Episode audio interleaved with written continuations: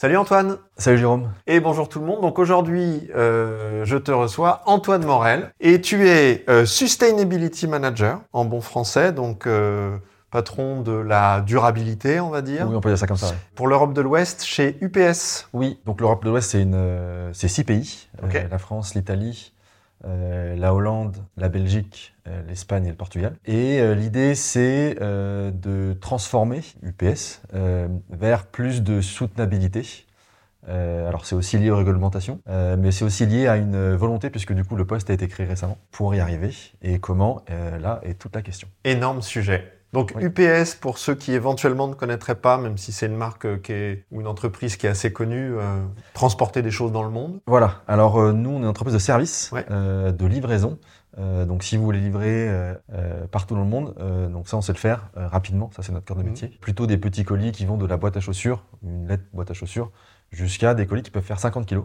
Euh, c'est assez large. Oui, donc euh, c'est il y a, y y des enjeux de durabilité, j'imagine, parce que à partir du moment où il y a du transport, il y a des émissions, euh, il y a des externalités. Voilà, exactement. et tout le challenge est notre, enfin c'est notre toute la société, je dirais notre société au global, hein, pas la société UPS, mais toute la société est organisée sur euh, bah, une consommation d'énergie importante euh, liée au pétrole, ce qui est très bien, ce qui nous a permis de, de- de sortir et de développer économiquement notre monde économique qu'on connaît aujourd'hui. Simplement, ça, ça apporte des conséquences, et on arrive aujourd'hui à, à- à les percevoir, notamment en termes de réchauffement climatique, parce que euh, tout simplement la combustion du pétrole émet du CO2, et c'est CO2 qui réchauffe l'atmosphère, et par le réchauffement climatique, bah, engendre sécheresse, euh, euh, inondation.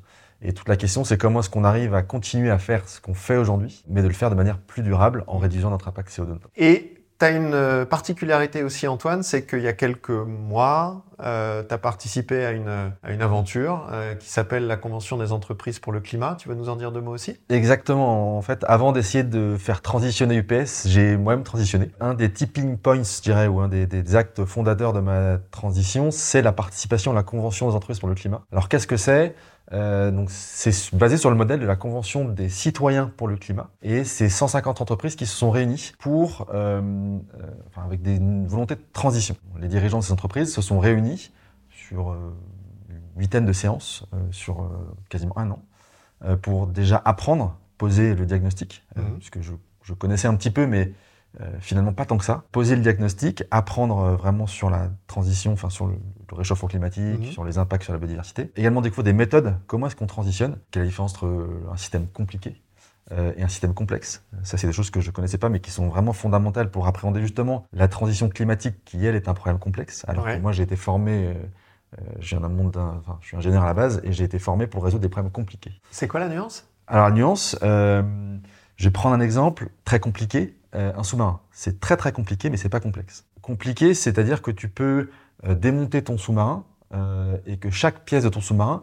n'interagit pas avec les autres. C'est-à-dire que ta vis de ta coque ne va pas interagir avec le gouvernail, par exemple. Ce qui n'est pas le cas dans un système complexe. Le climat, c'est complexe parce que c'est un petit peu l'effet papillon. On Ouais, dit que voilà, un souffle, par exemple à Paris, peut avoir un impact Ouais. un tsunami à l'autre bout du monde. Et ben, c'est exactement ça. C'est que dans un système complexe, les éléments du système vont interagir entre eux. Et ça, c'est très difficile à, manager puisque euh, si on prend par exemple le, le- le climat et pourquoi le, GIEC euh, dit qu'il faut essayer de maîtriser ses émissions de CO2 pour rester sous les 2 degrés, euh, parce que ils se sont dit qu'au-delà de 2 degrés, euh, on pouvait avoir des boucles de rétroaction qui auto-alimentent les émissions de CO2. Des effets d'emballement. Quoi. Le système s'emballe et devient Exactement. complètement euh, imprévisible euh, et Ouais. immaîtrisable. quoi. Exactement. Ça va être, au-delà de 2 degrés, la fonte du, per- du permafrost, qui, qui va du coup, au lieu de capter du carbone, puisqu'il y en a beaucoup qui sont dans le sol qui est gelé, il va être libéré par la fonte Mm. du sol. Exactement comme les forêts qui sont aujourd'hui des puits de carbone, euh, si elles brûlent, euh, ça va émettre du carbone. Et globalement, au-delà de 2 degrés, on peut avoir ces boucles de rétroaction qui s'activent et qui alimentent encore plus l'emballement du système. Et donc, toi, pendant la Convention des entreprises pour le climat, tu découvres tout ça, tu en avais une vague connaissance, mais là, tu as une connaissance beaucoup plus précise. Alors, quel effet ça a sur toi et qu'est-ce que ça te donne envie de faire à ce moment? Alors déjà, c'est un choc. Ouais. Euh, puisque en fait, on se pose la question, euh, bah, je participe à ça, mais également c'est un choc pour le futur. C'est-à-dire que aujourd'hui, euh, on est dans le monde où on est, mais demain. Alors il y a, plusieurs euh, scénarios qui peuvent être euh, évoqués, ça c'est les scientifiques qui le, définissent, mais si on tire le fil, et mes enfants. Donc ça, ça, ça, ça remet également en cause, bah voilà, je suis que de passage, qu'est-ce que je laisse pour mes enfants? Deux solutions. Soit je fais l'autruche et je continue à vivre comme je vis en ce moment, alors que j'ai vraiment aucun intérêt à changer quand on est, mmh. je dirais, inséré dans la société, que qu'on a fait les bonnes études, on est dans le moule, je dirais. on a foncièrement aucun intérêt à changer. Mais pourquoi quand même j'ai essayé de, transitionner? Bah Parce que je vois que le système fonctionne pas et que euh, personnellement je peux essayer d'apporter une pierre à l'édifice. C'est aussi, c'est aussi pour ça que, que je suis là aujourd'hui pour partager un peu euh, ma transition. n'est pas uniquement une transition individuelle, c'est-à-dire que tu cherches pas simplement à, réduire euh, tes émissions ou ton impact environnemental dans ta vie quotidienne de citoyen, etc., mais tu cherches aussi à le transposer dans ta vie professionnelle. Oui, alors en fait tout le monde, tout, je dirais tout le monde est un petit peu responsable ce qui est bien dans un sens, puisque tout le monde est un petit peu euh, porteur de solutions. Donc on peut les faire à titre individuel, et là j'engage, s'il y a des gens qui, connaissent un petit peu le bilan carbone, à faire son propre bilan carbone euh, pour mesurer ses émissions et voir quelles actions peuvent être impactantes pour réduire son bilan carbone personnel et quelles actions chacun est prêt à faire. C'est très individuel. Euh, si aujourd'hui il y en a qui passent beaucoup de temps dans les avions, il y en a peut-être qui sont prêts à arrêter, d'autres qui sont pas prêts. Donc, chacun hmm. après fera ses arbitrages, mais déjà ne serait-ce que de faire son bilan carbone. Et après, j'ai essayé aussi de gagner en impact, puisque précédemment j'étais directeur technique euh, pour UPS. Et euh, bah, je dirais cette passion ou cette, ce goût pour la transition euh, écologique m'a amené à avoir des actions, notamment participer à la CEC, faire des demandes d'investissement qui allaient dans ce sens-là. Et donc, bah, naturellement, en fait, avec mon, mon boss, on s'est dit bon bah, on n'a qu'à créer un pôle euh, transition énergétique, sustainability, pour euh, gagner en impact, et ce qui correspond tout à fait à ce que moi je veux faire euh, personnellement. Donc là, c'était c'était une super opportunité. Je vois bien l'exemple individuel, c'est-à-dire tu fais ton bilan carbone individuel, tu vois les plus gros postes de dépenses, on va dire, ou d'émissions de gaz à effet de serre, tu choisis de réduire ou de pas réduire, je, je vois. À l'échelle d'une entreprise comme UPS, qui, comme tu le disais, s'est développée à une époque où l'énergie et les émissions de gaz à effet de serre n'étaient pas tellement considérées comme un problème. Comment tu fais? C'est quoi le, Tu commences par quoi? Donc là, tu te retrouves patron de la sustainability. Tu, tu commences par quoi? Eh ben, je fais exactement ce que j'ai fait pour moi en fait c'est que la première chose, c'est des connaissances. J'ai une expérience, euh, enfin, une discussion à la machine à café, et je commence à partager un peu mes, mes craintes ou mes envies sur euh, la transition à un collègue, et, euh, il me dit, mais de toute façon, la première chose à faire, c'est t'enlèves les véhicules de fonction à tes, à tes collaborateurs, et ça va déjà réduire les émissions. Et là, je me suis dit, en fait, c'est ni la bonne solution, puisqu'on n'embarque pas les gens, euh, c'est pas l'échelle en fait. Ça va pas répondre au problème. Pourquoi? Parce que c'est pas là que, que, ça se joue? Alors ça se joue euh, un petit peu là, le, fait d'avoir des salariés qui viennent au boulot de manière carbonée en voiture concrètement. Euh, mais quand on fait le bilan carbone de l'entreprise, c'est pas vraiment là que ça va jouer. Et donc j'ai commencé par partager l'information, des connaissances. Donc mmh. c'était passé par euh, une formation du CODIR. alors c'est la fresque du climat qu'on a mis en place en premier. Okay. Où c'est un atelier euh, de co-construction avec des cartes qu'on pose sur une grande fresque et à la fin ça donne une fresque et ça te permet de visualiser en partant des actions humaines euh, les impacts sur le climat et potentiellement sur les sécheresses et du coup aussi les impacts sur l'homme derrière. Hmm. Donc une fois qu'il y avait, il y avait, euh, on était d'accord sur le diagnostic, voilà, il y avait un impact climatique et que les actions de l'homme en étaient en partie responsables, qu'est-ce qu'on fait? Et là, quand on est revenu après avec euh, des discussions d'investissement ou de ou d'action, euh, cette personne-là m'a dit mais en fait Antoine je, je, comprends ce que tu veux dire et c'était pas c'était pas une bonne remarque c'était pas une bonne action une bonne remarque donc ça c'est très important la connaissance des sujets pour au moins après prendre chaque décision qu'on a au quotidien ou dans l'entreprise ou même personnel, mmh. en connaissance de cause. Ouais, ouais, et puis avoir une, idée des ordres de grandeur. Et puis, comme tu le disais tout à l'heure, sur le côté un peu difficilement acceptable de voir retirer des choses qui étaient déjà là, il y a aussi euh, comment et par quoi tu commences pour que cette démarche-là soit pas perçue comme une démarche où on est uniquement dans euh, on retire des trucs, on renonce euh, à des choses, à des activités, à des choses qui nous facilitaient le quotidien. Et exactement. Et en fait, c'est pour ça qu'il faut vraiment insister sur le pourquoi. Euh, voilà, pourquoi on fait les choses. Et le petit pareil avec la, réforme des retraites, euh, moi perso, j'ai toujours pas compris pourquoi on devait faire une réforme des retraites et je pense que je suis pas le seul. Et c'est aussi pour ça que bah, du coup, il y a beaucoup, beaucoup de réfractaires parce que le pourquoi n'est pas clair. Donc le pourquoi, c'est quelque chose de primordial euh, et ça passe par la formation. Alors il y a la fraise du climat qui est une bonne, hmm. une bonne chose. Une fois que le pourquoi il est partagé, après il y a le comment. Et là, le comment dépend de ce qu'on est prêt à faire. Il peut y avoir, une fois qu'on a pris conscience de, de la situation, un effet de je ne fais rien, je fais l'autruche. Euh, ça, c'est, ça, ça peut être aussi une, une manière humaine de réagir, parce que ça nous dépasse, ça nous fait peur. Parce que ça paraît colossal. Ça, ça nous dépasse tous. Euh, mais peut-être que comme on a collectivement une responsabilité, on a aussi collectivement des moyens d'action. Une fois qu'on a décidé d'agir, après, c'est comment est-ce qu'on agit. Et le, le première chose à faire, c'est peut-être faire le bilan, donc ce qu'on appelle un bilan carbone, de mesurer les émissions euh, de CO2 de son entreprise. Euh, on va voir les main, euh, enfin les, les principales euh, buckets des émissions. Et une fois qu'on a, d'ailleurs, c'est obligatoire pour les entreprises. Et une fois qu'on a ça, ce bilan carbone, Obligatoire pour les entreprises de plus de 500 personnes. Oui. Il y a des seuils comme ça. Voilà, il y a des seuils. Ouais. Oui, il y a- des seuils comme ça. Et il y a différents scopes en fait dans ce bilan carbone. Il y a, enfin, les émissions carbone vont être divisées en trois grandes parties. Il y a le scope 1 euh, qui représente les émissions directes liées à son activité. Donc, par exemple, pour UPS, ça va être euh, le transport de colis Mm. en lui-même, les avions qu'UPS possède en propre, les voitures que, que- enfin, les camionnettes qu'UPS possède en propre.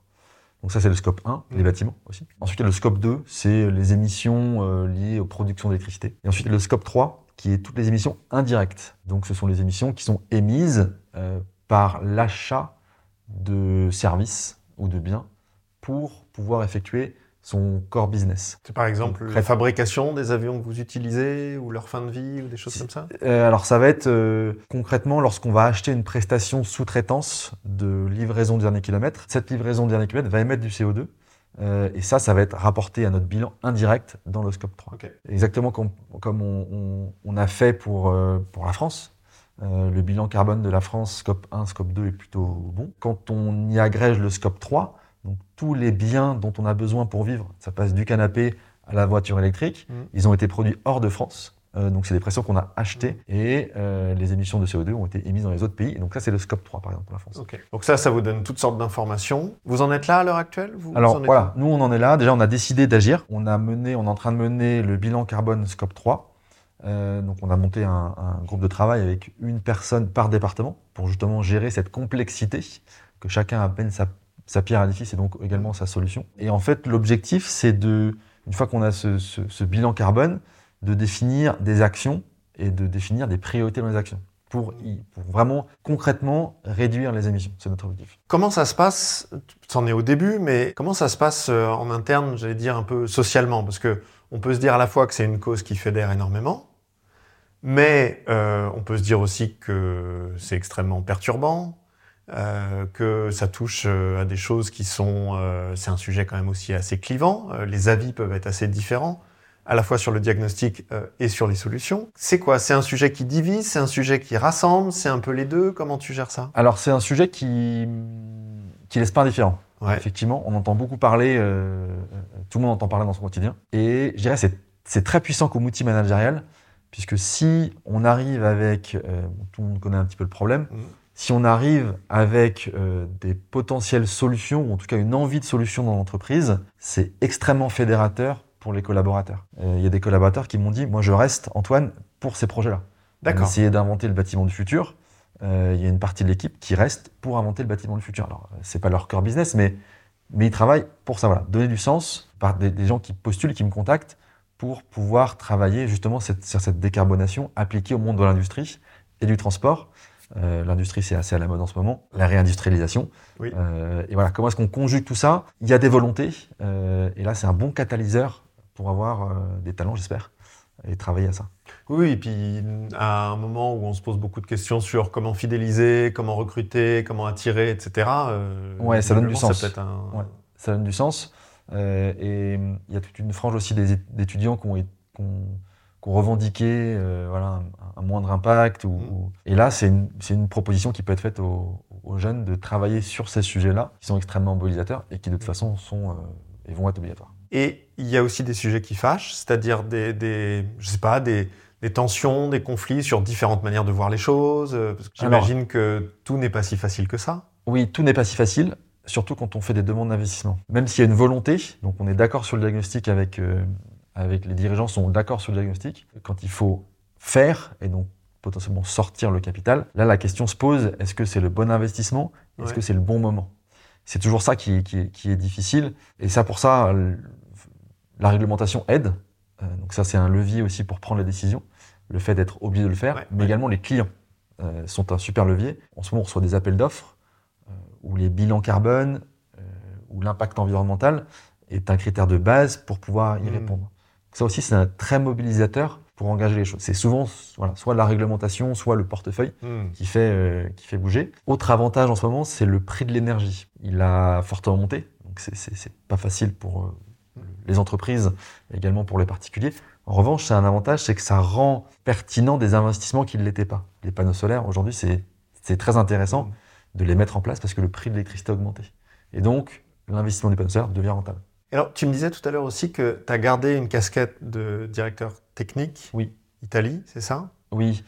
Euh, donc dans la création de poste, ce que je voulais éviter, euh, c'est qu'en prenant le poste de Sustainability Manager, ça soit simplement du conseil. Ouais. Et bah, le conseil, les gens en font un petit peu ce qu'ils veulent après, les opérationnels. L'idée, c'était de garder du pouvoir de faire. Donc j'ai gardé une partie euh, direct- direction technique en Italie, justement pour avoir un budget, des équipes euh, et un pouvoir de faire qui n'est pas toujours euh, possible euh, si on est, je dirais, simplement, enfin même si c'est c'est pas forcément évident, si on est dans le conseil et dans Ouais. voilà la direction qu'il faudrait prendre, euh, voici la méthodologie qu'il faudrait utiliser, mais derrière en fait l'application. euh, Ouais, donc ça te donne un terrain de jeu, un terrain d'expérimentation pour faire des choses en direct. Et Ouais, l'idée c'est voilà, j'ai une idée, une envie, bon bah on l'a fait. Ça c'est vraiment le, le- le concept. T'as un exemple de choses que tu testes euh, dans ce périmètre-là qui Bah, ensuite- bilan carbone. euh, concrètement, voilà, on en avait l'envie, Ouais. euh, le faire le, pour le bilan carbone scope 3, bah, on l'a fait euh, sur le budget du département.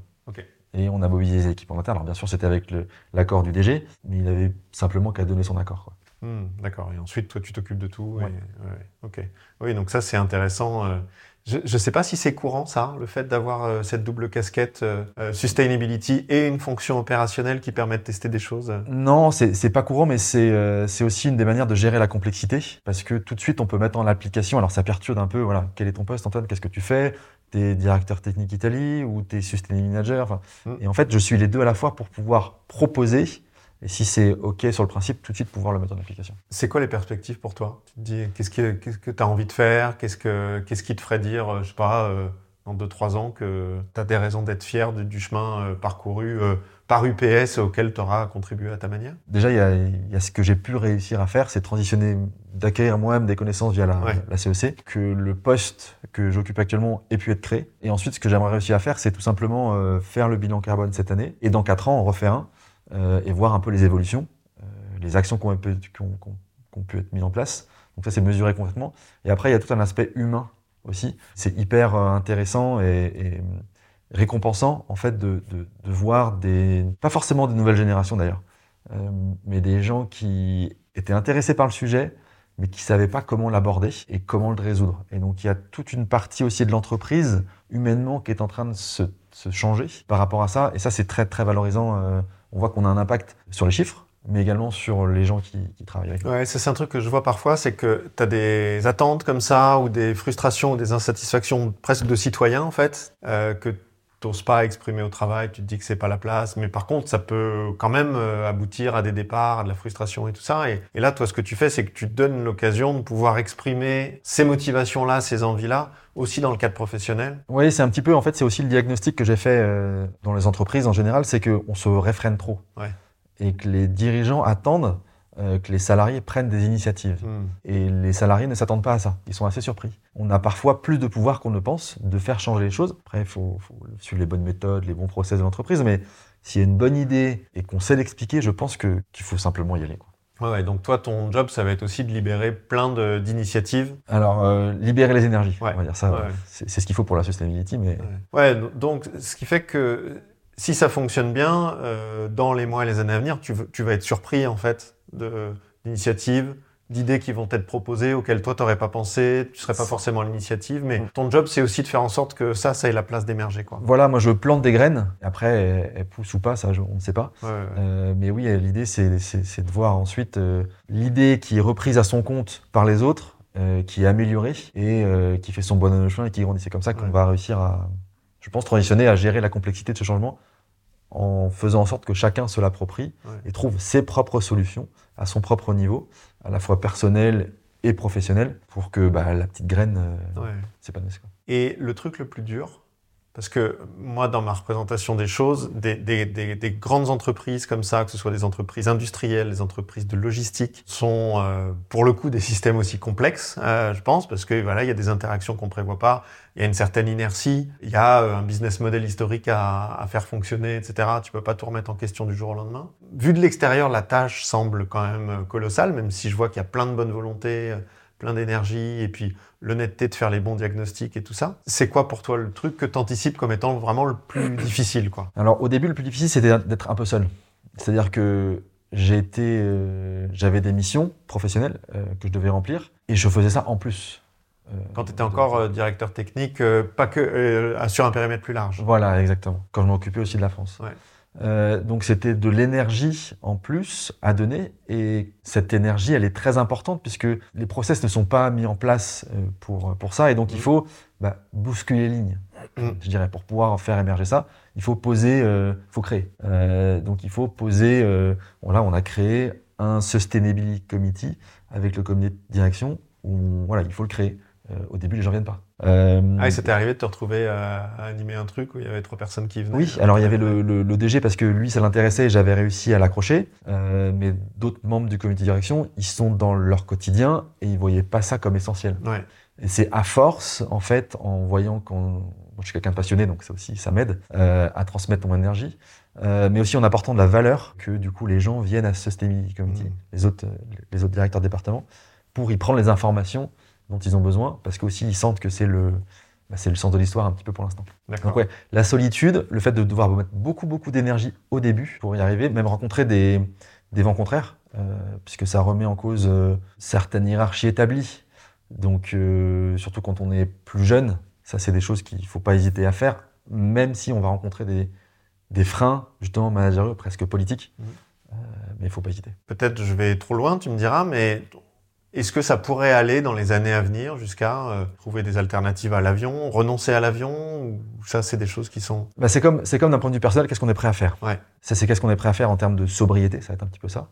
Euh, mais également qu'est-ce que technologiquement on va être prêt à faire? Ouais. Aujourd'hui, si on veut arrêter la voiture euh, diesel ou essence, on a la possibilité, si on a les moyens, de passer à l'électrique. L'avion, aujourd'hui, il n'y a pas d'avion électrique sur le marché quand on est par exemple Air France ou Lufthansa, on est obligé d'acheter des avions carbonés. Alors il y a des solutions techniques qui sont en cours d'expérimentation pour tout ce qui est euh, du carburant alternatif, SAF, mais est-ce que ça sera dans le bon timing à l'échelle?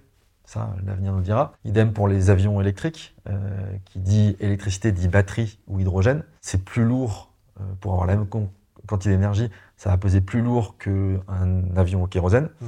Donc ça, ça change structurellement l'avion. Et là, on se confronte à des contraintes physiques qui aujourd'hui bah, voilà, restent à explorer. Quoi. Donc l'avion électrique, peut-être. Et sinon, parce qu'on pourrait aussi se dire que dans un monde qui ralentit un peu, euh, de la part des clients, ça voudrait dire accepter euh, de ne pas recevoir son colis, euh, s'il vient par exemple de l'autre côté de l'Atlantique, de ne pas recevoir son colis en deux jours, mais de le recevoir en trois semaines. Voilà, alors c'est une des questions. Alors il y a souvent oui, pour la transition, on, va avoir des solutions techniques, l'innovation va nous permettre de, euh, de faire les, les, changements nécessaires. Donc ça, ça peut être effectivement des, des solutions. Euh, L'informatique en optimisant, euh, des ruptures technologiques avec des nouvelles technologies. Ouais. Euh, mais il y a aussi une partie d'usage. Qu'est-ce que les clients ou qu'est-ce que moi je suis prêt à faire mm. ou à renoncer? Est-ce que je suis prêt à être livré un, deux, trois, quatre jours plus tard? Et de manière surprenante, il y a pas mal de clients qui sont prêts à le faire. Après, c'est comment est-ce qu'on fait? Mais il y a des clients qui sont prêts à, revoir leur business model pour intégrer ces contraintes de livraison un peu plus longues euh, pour justement réduire leur impact. D'accord, donc ça, c'est des hypothèses que vous envisagez aussi Oui, en fait, c'est vraiment des demandes de clients. Ok. on leur a posé la question ah si. Ça, vient, ça vient des clients de dire je préfère être livré euh, plus tard, mais avec un moyen. Euh, oui, ça va être justement des clients qui, sont, qui ont été formés à, au climat. Il y a eu beaucoup de dirigeants de la CEC euh, qui sont venus demander si nous on proposait ce genre de service et que eux en tout cas étaient prêts à revoir leur chaîne logistique mm. euh, pour intégrer ces contraintes de livraison plus longues mais en contrepartie moins impactantes. Dès qu'on a des entreprises qui sont sensibles ou qui ont un cœur business associé à, à, ça, euh, c'est dans leur intérêt aussi. D'accord, ok. Ah ouais, donc on peut s'attendre à des changements de, de, toute nature. En fait, il y a des changements. Ce qui est intéressant dans ce que tu dis, c'est que il y a des changements techniques ou technologiques, il y a des changements d'usage, euh, d'attente des clients et de partenariat entre les clients et, et, et, vous, parce que ça va pas se faire contre les clients évidemment. Mm. Il y a des changements euh, sociaux aussi, parce que on voit à quel point ça réorganise aussi euh, euh les relations en interne, les métiers et tout ça. Donc c'est hyper. on a, je pense qu'on a un début d'une révolution. En plus avec l'intelligence artificielle qui va permettre de gagner en vitesse. Je pense que là on est à l'aube d'une transformation importante de la société, de comment est-ce qu'on vit. Tout ça va vraiment changer. Et même comment est-ce qu'on aborde les priorités. Aujourd'hui, on est beaucoup dans l'avoir. Euh, voilà, il faut posséder. C'est un petit peu ce qui est à la mode. Alors c'est très bien, euh, je, ne critique pas. Et le souci qui se passe aujourd'hui, c'est que on réduit cet avoir. Alors, il faut moins consommer, euh, il faut plus prendre l'avion. On n'a pas de, de, solution alternative. Et une des solutions alternatives, et c'est pour ça que moi je me suis lancé concrètement dans cette transition, parce que ça me permettait d'être acteur, de mmh. me sentir enfin, plus aligné avec euh, ce que je pensais être, euh, et de transitionner de l'avoir vers le, vers le être. Et ça, euh, c'est mon intérêt, je dirais, personnel. Il faut que chacun y trouve son compte. Je suis pas sûr qu'aujourd'hui on ait un, une solution alternative pour que cette transition soit bénéfique. On voit l'intérêt pour le climat. Euh, et encore, ça dépend, dépend, de son point de vue. Mais voilà, c'est qu'est-ce qu'on propose d'autre? Ça, toute la et, question. Et quel conseil tu donnerais à des gens qui travaillent par exemple chez UPS, euh, à différents postes, sur différents métiers, etc. Quel conseil tu leur donnerais pour, euh, pour donner plus de sens à leur travail et pour intégrer plus ces enjeux-là? Parce que tout le monde, donc toi, la solution que tu as trouvée pour toi, c'est de devenir patron de la sustainability, mais tout le monde peut, peut pas devenir patron de la sustainability du PS. Qu'est-ce que tu leur donnerais comme conseil? Déjà, c'est ce premier conseil, c'est de se former. Il y a plein de choses, il y a plein de postes. Jean-Marc Jancovici fait des postes super pour se former vraiment à, à qu'est-ce que c'est que le changement climatique? Le GIEC aussi, c'est un, un, mmh. super, euh, un, un, super, une super porte d'entrée. Une fois qu'on a, qu'on a un petit peu cette expertise-là, on va tout de suite se poser la question bah, qu'est-ce que je peux faire? Et là, les réponses, je les ai pas parce que c'est vraiment individuel. Euh, chacun va pouvoir voir des opportunités d'action dans ce quotidien. Ça peut être tout simplement venir en vélo. Ça peut être tout simplement euh, lancer des actions dans son entreprise pour aller euh, dépolluer les berges de la Seine, par mmh. exemple. C'est vraiment chaque personne qui va pouvoir identifier des opportunités d'action. Et c'est là où c'est très important de ne pas perdre espoir, ou même de, de, de, de vouloir euh, changer les choses, parce que chacun finalement peut changer les choses, c'est de se lancer. Euh, c'est de, fédérer, de se lancer en disant bah moi je vais faire un collectif pour euh, aller dépolluer les bords de la Seine par exemple, mmh. ou euh, je vais monter dans une entreprise. Par exemple, j'ai une, une collègue qui elle adore partager, et donc c'est elle qui a organisé un, un webinar, une conférence en ligne quoi, une conférence en ligne exactement sur la biodiversité. Donc bon, on l'a simplement soutenue. Elle a trouvé l'interlocutrice qui était experte dans ce domaine-là. Euh, elle a organisé le webinaire avec 200 euh, personnes sur la base de volontariat. On est étonné du nombre de personnes. Elle a lancé l'invitation et 200 personnes étaient présentes pour suivre euh, ce, web, enfin, ce, web, ce webinaire sur la biodiversité. donc il y a beaucoup de choses qui, qui peuvent être faites finalement. Il ne faut pas hésiter. Oui, ok. L'autre question que je me posais en t'écoutant, c'est ta fonction au sein, de l'entreprise, elle est nouvelle. Tu proposes des choses qui sont euh, à la fois enthousiasmantes et peut-être euh, un peu déstabilisantes aussi. C'est quoi d'avoir ce rôle-là en interne? C'est-à-dire, euh, est-ce que tu es considéré ou tu te sens considéré parfois un peu comme le relou de service, celui qui met toujours le doigt sur les sujets qui fâchent, comme le sauveur, un peu des deux, aucun des deux? C'est quoi le truc? Effectivement, ça remet un peu en cause quelques lignes établies. Le, relationnel, c'est important. les, discussions à la machine à café, euh, en fait, avec les bonnes personnes, vont permettre de bah, d'embarquer l'équipage. Et finalement, c'est plutôt quelque chose de positif parce que le sujet est positif. Euh, c'est la manière de le faire qui peut être plus ou moins impactante en fonction bah, des intérêts cachés des personnes. Il y en a qui sont euh, près de la retraite, qui n'ont pas forcément intérêt à, mmh. à changer. Euh, il y en a qui viennent d'entrer dans l'entreprise, donc eux, ils sont prêts vraiment à s'engager pleinement parce que c'est 40 ans ou 45 ans de leur vie. Donc ils sont prêts vraiment à changer les choses. Ça va vraiment dépendre de l'interlocuteur, identifier les bons interlocuteurs, leur intérêt caché et les rassurer, leur donner les bonnes informations pour que eux acceptent cette transition. Et après, ce rôle-là, il est hyper. Euh... Moi, je vois moins par le regard des autres que par euh, mon envie, en fait. C'est mmh. quelque chose que, que j'ai envie de faire que je fais, j'ai presque pas le choix. Ok, oui, ça s'est imposé à toi, et ouais. tu suis le chemin et tu vas quoi. Ouais, voilà, une fois que j'ai su ça, c'est qu'est-ce que je fais? Et comme je suis nature entreprenante, bah, j'ai essayé de mettre ça au profit et puis j'y vais. Et Je regarde de temps en temps le rétro, je dis, ah ouais, j'ai été un peu fort. Mm. et puis d'autres fois où je pensais y aller très fort et en fait, ça s'est super passé. Et je reste un peu sur, euh, sur cette histoire de ton influence en interne en tant que patron de la sustainability. Concrètement, comment tu fais pour, euh, pour aller chercher les gens? Tu me donnais l'exemple tout à l'heure euh, euh, de la réunion où d'abord vous êtes trois, et puis ensuite quatre, cinq, etc. Toi, qu'est-ce que tu fais concrètement pour aller chercher les personnes qui vont être tes alliés dans, dans cette Alors, c'est, effectivement, c'est en fait, on fait rien tout seul. si on veut changer les choses, on a besoin d'alliés. Et là, il faut les chercher, identifier les bons alliés.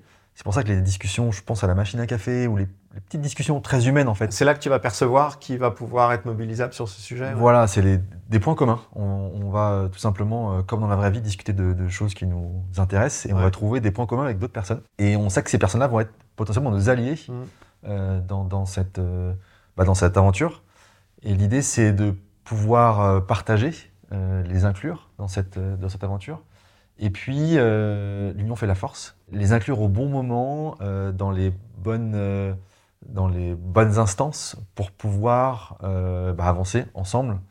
je pense notamment à, comment dire, oui, en comité de direction, notamment avec enfin, la DRH. Mmh. ça, a été un, ça a été un super allié sur ces sujets-là, qui a réussi à mobiliser. Bah, après, elle avait d'autres alliés et, ensuite, ses alliés à elle ont également euh, disséminé. Je pense notamment également, on a fait un, on a essayé de changer la culture euh, chez UPS, donc on a monté un comité de changement de la culture mm. avec euh, des alliés un peu partout en, France qui étaient bah, porteurs de cette un peu avant de fraîcheur, qui eux nous aident aussi, qui nous remontent les problèmes du terrain. parce qu'on fait des plans voilà, sur, le, sur la belle moquette du siège social, mais il faut que ça soit concrètement appliqué et aussi euh, intégré par les gens du terrain. Donc on a besoin d'alliés à tous les étages de l'entreprise et ça se fait souvent par passion et point commun. Donc en fait, si on te voit te balader dans les couloirs du PS, faut savoir que tu as toujours un, radar à allier là, euh, qui, est, là pour identifier les personnes. J'ai euh, toujours un portefeuille avec quelques pièces euh, pour pouvoir aller discuter à la machine à café et payer un café. donc tu bois 25 cafés par jour, mais c'est pour la bonne cause. quoi. T'as pas un café? Non, oui, c'est quelque chose qui est, qui est important. Les, nouer la confiance, le contact, l'humain en fait, c'est vraiment ça la base pour pouvoir fédérer en fait. Hmm. Et toujours à propos de ton expérience sur la CEC, e la Convention des entreprises pour le climat, c'est quoi ton avis, toi? Donc, tu as fait ce parcours, tu disais que ça durait pratiquement un an. Euh, visiblement, ça t'a transformé, tu en as, appris des trucs euh, hyper intéressants et tu as réussi à en faire quelque chose qui, qui va dans le bon sens. Enfin, pour toi, visiblement, ça a été déterminant. C'est quoi ton regard euh, global sur le dispositif, sur ce qu'il apporte? Euh, éventuellement sur euh, là où euh, le chemin reste à parcourir par les participants, parce que j'imagine que ça apporte pas tout non plus. La première session était composée de 150 entreprises. Ouais. il y a plusieurs milliers d'entreprises en France. Donc c'est, je dirais pour l'instant, une goutte d'eau. Ça, c'est un petit peu une limite, effectivement, puisque c'est très important d'avoir un écosystème. Comme on fait rien tout seul, on a besoin des autres, que ce soit chez les clients, chez nos fournisseurs, même chez les politiques. La réglementation, c'est quelque chose d'important. Donc on a besoin de grandir en fait. Et la première limite pour l'instant de la CEC, e la Convention des entreprises pour le climat, c'est ça. Je pense qu'on n'a pas encore atteint le niveau ou le, nombre suffisant pour faire euh, basculer à plus grande échelle. Euh, et puis également, le, c'est pas toujours évident. On a peut-être des, des, volontés, mais dans l'action, c'est pas toujours évident. Est-ce qu'on a les moyens de nos ambitions? C'est la question. Et dans l'entreprise, c'est pas toujours évident. Je sais qu'il y a deux, trois cas comme ça de de personnes, de, dirigeants qui sont revenus dans leur entreprise en disant mais qu'est-ce que je peux faire? Et en fait, ils, soit ils sont pas assez structurés, soit ils sont pas assez grands, soit ils n'ont pas l'écosystème qui suit, et donc on n'arrive pas à embrayer sur euh, la transformation. Voilà, il y a des clients qui sont pas prêts à, qui voient pas l'intérêt et qui sont pas prêts. voilà, c'est des discussions que j'avais avec certains, qui sont pas prêts à, changer aussi leur manière d'acheter. Hmm. Et donc, bah, euh, l'entreprise ne peut pas changer également ce qu'avant. Ah oui, donc dans ce cas-là, ça peut être hyper inconfortable. C'est-à-dire que tu es beaucoup plus conscient, tu as beaucoup plus envie et tu te retrouves euh, complètement empêché dans ton, dans ton entreprise à ce moment-là. Ouais, et donc ça. Alors parfois, il y en a qui restent et qui, qui managent cette frustration. Euh, d'autres, personnellement, qui ont changé d'entreprise, changé de poste justement pour, euh, pour se réaligner par rapport à ce qu'ils avaient vécu et le trouver euh, un sens dans leur travail. ah oui, d'accord. Donc il y a des participants à la CEC e qui se sont retrouvés ouais, à quitter leur boîte, quoi, parce que ça allait. Oui, il y en a qui sont partis faire du coaching en transition euh, écologique alors qu'ils étaient dirigeants d'entreprise. Bon, en tout cas, ça montre que c'est une expérience qui, bah moi, ça m'a remue. Quoi. Ouais, ouais, moi, ça m'a transformé. Euh, et puis, j'espère pouvoir transformer pour le mieux euh, aussi mon entreprise et les grandes organisations. Bah oui, parce que c'est aussi hyper intéressant de pouvoir rester dans une organisation qui, comme toutes les organisations, a besoin de se transformer et le faire de l'intérieur dans une entreprise que tu connais déjà bien depuis longtemps je pense que Mm. ça peut être un sacré atout. Et, et même pour l'entreprise, ça a énormément de valeur parce que je suis passé par les. Je connais très bien les opérations. Donc je peux très bien savoir ce qui est applicable ou pas. Ouais. Ce qui va être euh, nécessaire également pour l'application. Et du coup, dans mes conseils que je peux donner aux, aux dirigeants des, des pays, euh, bah, j'espère en tout cas leur donner une vision claire de ce qu'il faut faire, de comment il faut le faire. Et eux, du coup, j'espère qu'ils ont confiance en mes Mhm. solutions puisqu'ils savent que je l'ai déjà vécu soit sur le terrain, soit je connais les acteurs qui vont devoir la mettre en place et j'ai déjà discuté avec eux, donc ils sont déjà plutôt plus ou moins OK.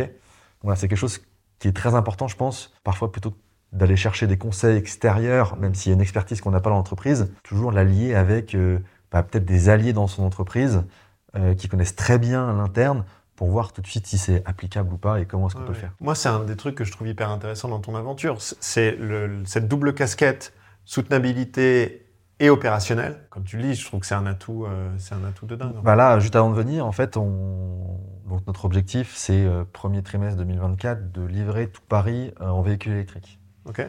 Euh, et donc, on a validé ce plan-là et on est en phase d'exécution. Là, on se confronte sur certains sites euh, à la taille des tuyaux. Concrètement, les câbles électriques qui alimentent notre bâtiment sont trop petits par rapport à tout ce qu'on va devoir y mettre en termes de véhicules électriques. Ah oui, par rapport à la puissance dont vous avez besoin pour euh, recharger les véhicules, c'est ça? Exactement. Ok. Comment on fait? Et ça, si on l'a pas déjà vécu, euh, bah, on peut avoir des surprises dans l'exécution et ça remet complètement en, en- en cause le plan initial. Donc ça, c'est très important d'avoir des, des experts ou des, des- des connaissances de l'entreprise dans son entreprise pour le- la phase d'exécution. Ouais, c'est ça. Donc ça te rend crédible, euh, ça te permet d'imaginer des solutions que tu pourrais pas imaginer sinon. Mm. Et en plus, ça te donne le fameux terrain d'expérimentation et euh, d'action, quoi, euh, dont tu parlais tout à l'heure. Voilà, exactement. Passer de. Ouais. de, de l'idée à l'action. Euh, panneau solaire, euh, hop, on y va. Qu'est-ce que j'ai en tête encore euh, Véhicule électrique, euh, comment est-ce qu'on... Il y a, il y a aussi beaucoup de- d'innovation, comme il y a des nouvelles contraintes, il y a beaucoup d'entreprises qui innovent.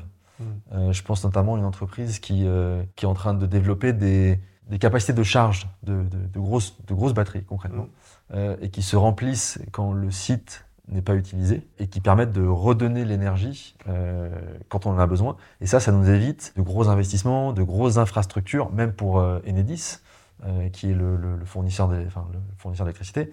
Lui, ça, ça- ça lui permet aussi de balancer toute la charge au niveau France, parce que euh, bah, il y aura peut-être pas besoin de refaire tout, tout le câblage électrique, puisqu'on Mm. aura ce type de solution. Enfin, il y a plein, plein de les, les véhicules euh, électriques des derniers kilomètres, tout ce qui est livraison en vélo, ça c'est en train de se développer aussi. Mhm.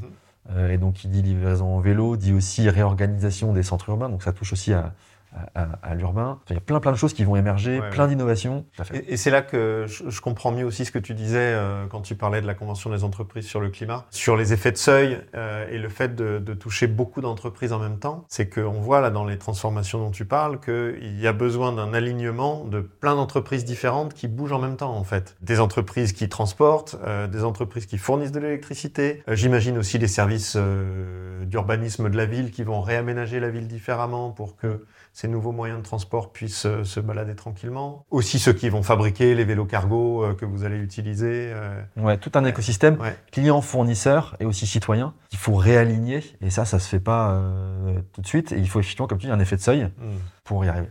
Ouais. Et ça, ça nécessite des nouveaux dialogues entre ton entreprise et d'autres entreprises, de nouveaux partenariats, j'imagine. ouais, j'en reviens à la, à la base qui est le pourquoi. Il y a un diagnostic qui doit être partagé. C'est comme chez, chez le médecin. Si euh, le patient n'est pas d'accord sur le diagnostic qui a été fait par le médecin, ben, il va pas prendre le traitement. Ouais. Ou ça sera beaucoup plus difficile.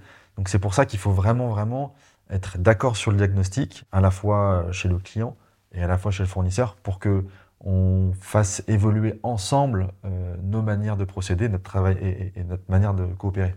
Hmm. Très clair. Bon, bah écoute, je souhaite tout le succès dans cette, euh, dans cette aventure. Il y a des choses euh, magnifiques à faire. C'est que le début. Bah, c'est que le début. Euh, J'espère que voilà, on est plusieurs dans d'autres groupes. Je sais qu'il y en a aussi dans l'administration. Je sais qu'il y en a qui sont aussi dans les ONG, au Parlement. Donc voilà, si on est tous ensemble à partager le diagnostic et avoir cette envie, je pense qu'il faut vraiment avoir envie pour le meilleur. Euh, J'espère qu'on y arrivera. Eh ben, si vous faites partie de ceux qui veulent participer à ça, euh, partager le diagnostic, agir dans vos entreprises, Euh, N'hésitez pas euh, à liker, commenter, solliciter directement Antoine. Oui. Tu es sur LinkedIn, Oui, j'imagine sur LinkedIn, ouais. Voilà, Antoine Morel. Donc, n'hésitez pas aussi. Tu réponds quand on t'envoie un message, j'imagine Oui, je réponds. Alors, j'ai pas beaucoup de sollicitations, hein. donc oui, je réponds. Mais c'est toujours un plaisir que ça soit. J'ai des étudiants qui viennent me contacter pour ça. Bon, bah, il y a des entreprises qui innovent, donc ils cherchent forcément des, des, des clients, donc il y, a, Ouais. il y a aussi cet aspect-là. Euh, mais même euh, partager son expérience, je pense que c'est toujours intéressant. Enfin, moi, j'a- j'adore ça, mais aussi c'est très important pour ceux qui veulent initier ça, pour voir comment est-ce que, enfin, ils gagnent du temps. Comment est-ce que, Ouais, ouais. quelles sont les difficultés que j'ai pu rencontrer, quelles sont les difficultés qu'eux peuvent rencontrer, et comment est-ce que je peux voir euh, le, le- leur parcours. Là, c'est toujours intéressant de Mhm. partager. Eh ben, faisons ça, comme ça, ces effets de seuil dont tu parles, on va les atteindre. À bientôt À bientôt.